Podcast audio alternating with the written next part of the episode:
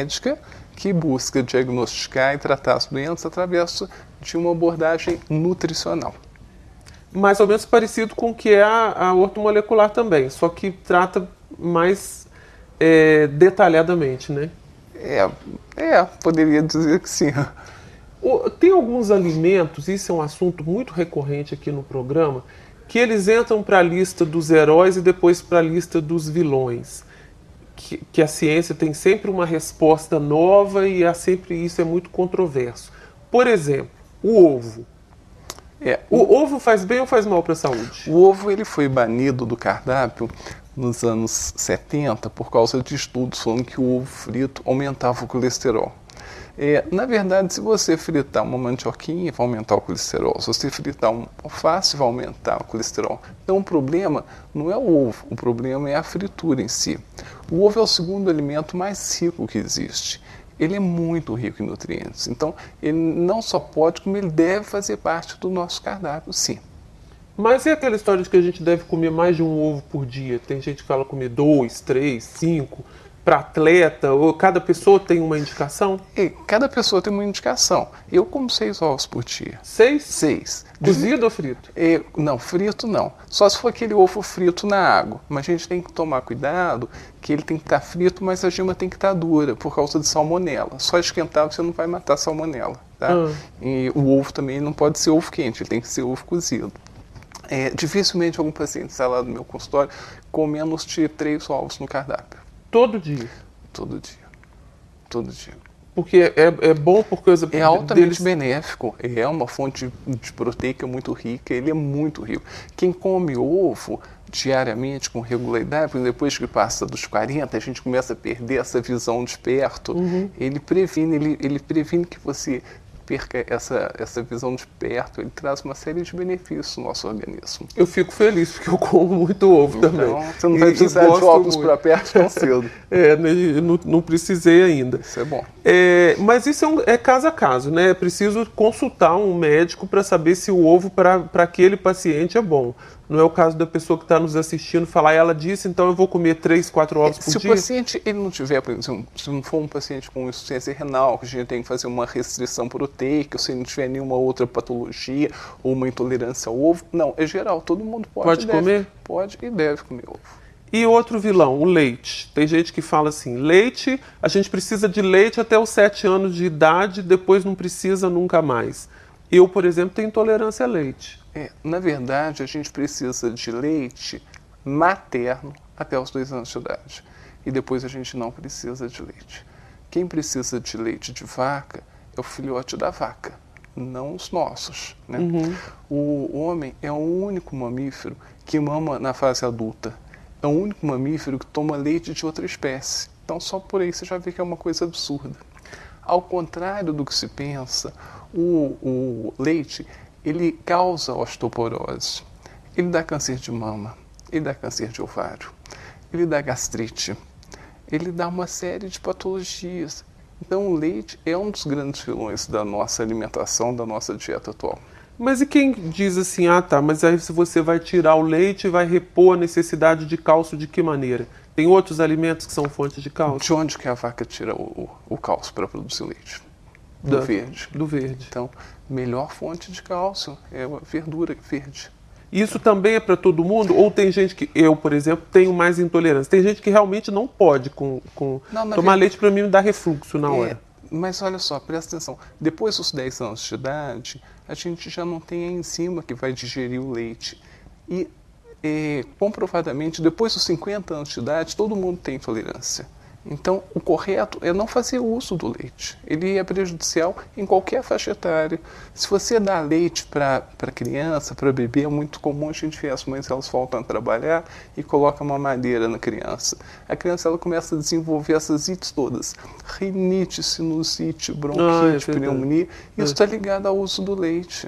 Uhum. Você quer tratar essas doenças? Você tira o leite. A criança em dois meses está boa. Aquela criança que fica rodando de consultório em consultório, usando antibiótico, corticoide, não melhora nunca. Você tira o leite da alimentação dela, pronto, em dois meses a criança está boa. Mas é possível ter uma alimentação é, saudável, nutritiva para uma criança depois que desmama da mãe até os sete anos sem leite? Não, não é possível é ter uma alimentação saudável e nutritiva com leite. Entendeu? O leite ele não tem nada de saudável e nutritivo para o ser humano. Então, até mesmo até quando a criança é pequena, não precisa do leite. Principalmente. Por causa dessas desses, porque, desses porque todos. ele agride. Uhum. Entendeu? É, o leite não tem que fazer parte do nosso cardápio. Então, mas tem gente que gosta muito de leite, né? Não passa sem. É possível, então, já que às vezes não dá para a pessoa tirar porque gosta muito, diminuir já traz benefício? É, eu sempre comento meus pacientes, né?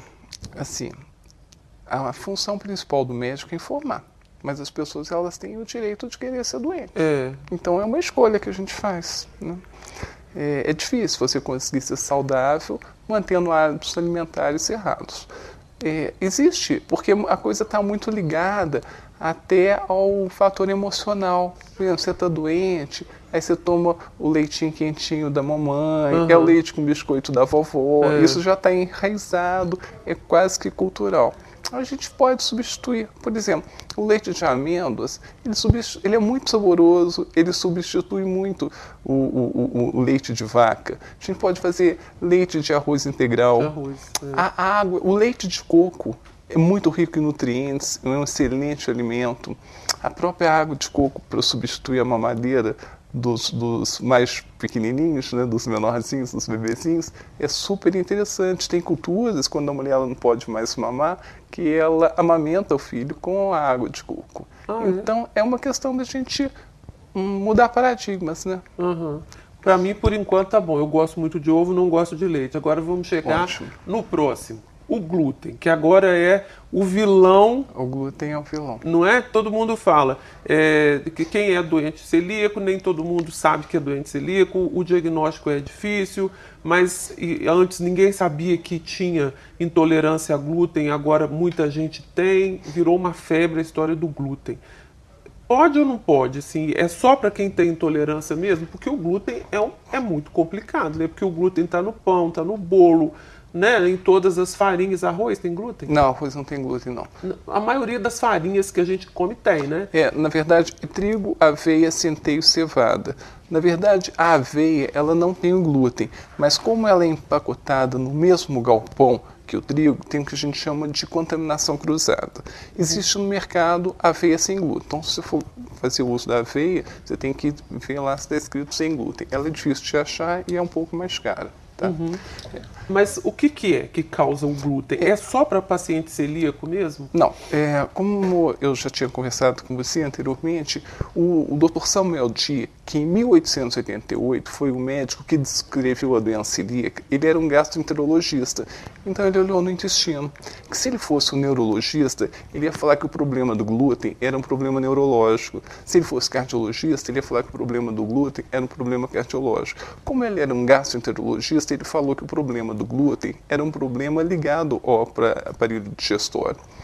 Na verdade, a gente não, não preocupa nem tanto com essa é, é, intolerância. A, a, grande preocupação do glúten é em relação à hipersensibilidade. O que, que é o glúten? O glúten é aquela cola que vai dar liga, que vai dar elasticidade às massas. Essa cola, quando a gente ingere, ela vai colar na parede do nosso intestino. O nosso intestino é uma rede que tem por função filtrar os alimentos uh, que vão fazer bem para a nossa saúde. Quando esse glúten ele cola, ele causa uma inflamação e esses orifícios se abrem. E a partir daí começam a entrar substâncias que vão desencadear inúmeras doenças. Essas doenças autoimunes todas, tipo lúpus, tipo psoríase, está diretamente relacionada ao uso do glúten. Uh, tiroidite de Hashimoto, que é uma patologia tiroidiana. Então tudo isso está ligado ao uso do glúten o glúten ele tem que ser retirado também do nosso cardápio. Nossa, mas olha, se a gente não tomar leite, a gente não comer glúten, que, que a gente vai fazer? Comer é, ovo. Comer ovo. é o que sobrou. Fica muito difícil ter uma vida se a gente for levar. Só as pessoas que. Você disse que todo mundo, mas assim, todo tem mundo. gente que tem realmente uma intolerância e fica impossível né? É, a gente já fez um programa aqui sobre, sobre glúten, a questão intestinal, as alergias, até o autismo tem estudos. Uma, uma pessoa veio aqui falou isso uma vez, tem, É, tem tem, ligação. tem, tem até a mãe de um autista, ela chama Cláudia Marcelina, ela tem um livro muito interessante, que ela fala Autismo, Esperança pela Nutrição. E ela relata bem a, como foi a, a- dificuldade, ela correndo com o filho dela, né, de médico em médico, e nenhum dava esperança para ela, até que ela foi num consultório de uma médica e falou, olha, vamos tirar o leite, vamos tirar o glúten, e ela começou a tirar esses alimentos da vida do menino, e hoje em dia, como esse menino, ele evoluiu, ele tem uma vida muito mais saudável do que anteriormente. Então está mais que comprovado que muitas patologias neurológicas estão diretamente ligadas ao leite e ao glúten. Mas, é, voltando à minha pergunta, se eu tenho, eu não tenho uma intolerância explícita que me cause alguma doença, você disse que o ideal seria que todo mundo retirasse. Sim. Mas dá pra gente ter uma vida comendo glúten se você, menos, assim, se você não tem uma intolerância muito explícita? O ideal seria tirar mesmo. É, na verdade, quando você está falando assim, intolerância explícita, é que você ainda não tem uma doença que manifestou, né? Mas de alguma maneira, alguma coisa silenciosa a gente vai acabar desencadeando. E como é que vai ser isso?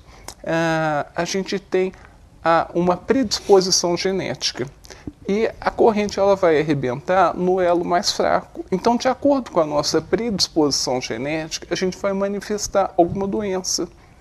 E isso vai depender de, de- da- dessa nossa alimentação, vai depender de todo esse contexto.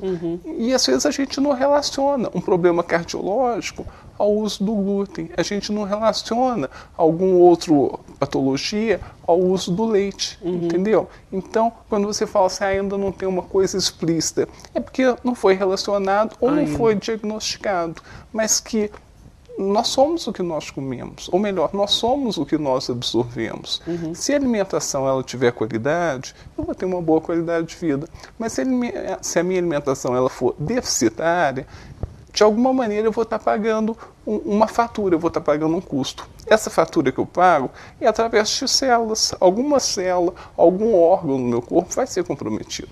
Aqui em Viçosa, particularmente as pessoas que têm é, já manifesto a questão da intolerância ao glúten ou doença celíaca, é, é interessante que aqui tem um grupo de estudos disso e que oferece inclusive oficina de que, mostrando que é possível cozinhar, comer bem, comer com prazer sem glúten. É verdade. Que é uma, é uma novidade que tem aqui na Universidade Federal Ai, de. Viçosa. Porque às vezes muita gente você fala assim, ah, então tá, tira o glúten, mas eu vou comer o quê?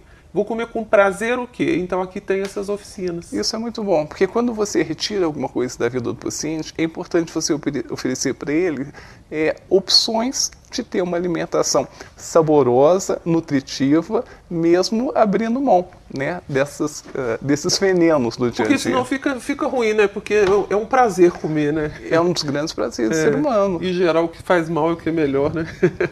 Infelizmente é. Doutora Alice, nosso tempo terminou, mas uma pergunta para uma resposta muito rápida. Qual o melhor óleo para se cozinhar? É o óleo de coco. É azeite, melhor ainda que o azeite? É, o azeite, ele é muito bom, mas para ele ser muito bom, ele tem que ser extra virgem, e ele é extra virgem porque ele é prensado a frio. Uhum. A partir do momento que você aquece, ele muda um radicalzinho, ele se torna uma gordura ruim, maléfica ao organismo. Então o azeite é para você temperar a salada no prato, nunca para cozinhar. Para comer cru. Muito obrigado pela sua Obrigado a presença você. aqui. Eu acho que daria, a gente nem falou sobre o flúor, que é um outro assunto, mas a gente pode fazer um outro programa depois. Muito obrigado um mais uma vez. Obrigado. O Viva Saúde dessa semana termina aqui. Este programa é uma produção conjunta da TV Viçosa com o programa Medicons, Medicina Consciente do curso de Medicina da UFV. Se você gostou ou quer rever um dos programas, todos eles estão na internet. Para acessá-los, basta ir ao site do YouTube e procurar por canal Viva Saúde TV Vicosa sem o cedilha. Lá eles estão divididos em blocos como aqui na TV. É só escolher, acessar e assistir.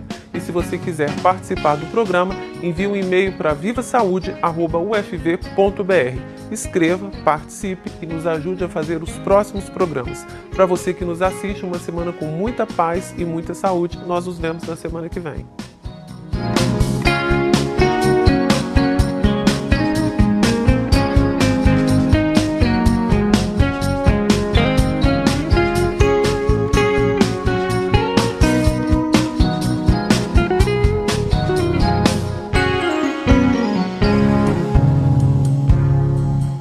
Viva Saúde.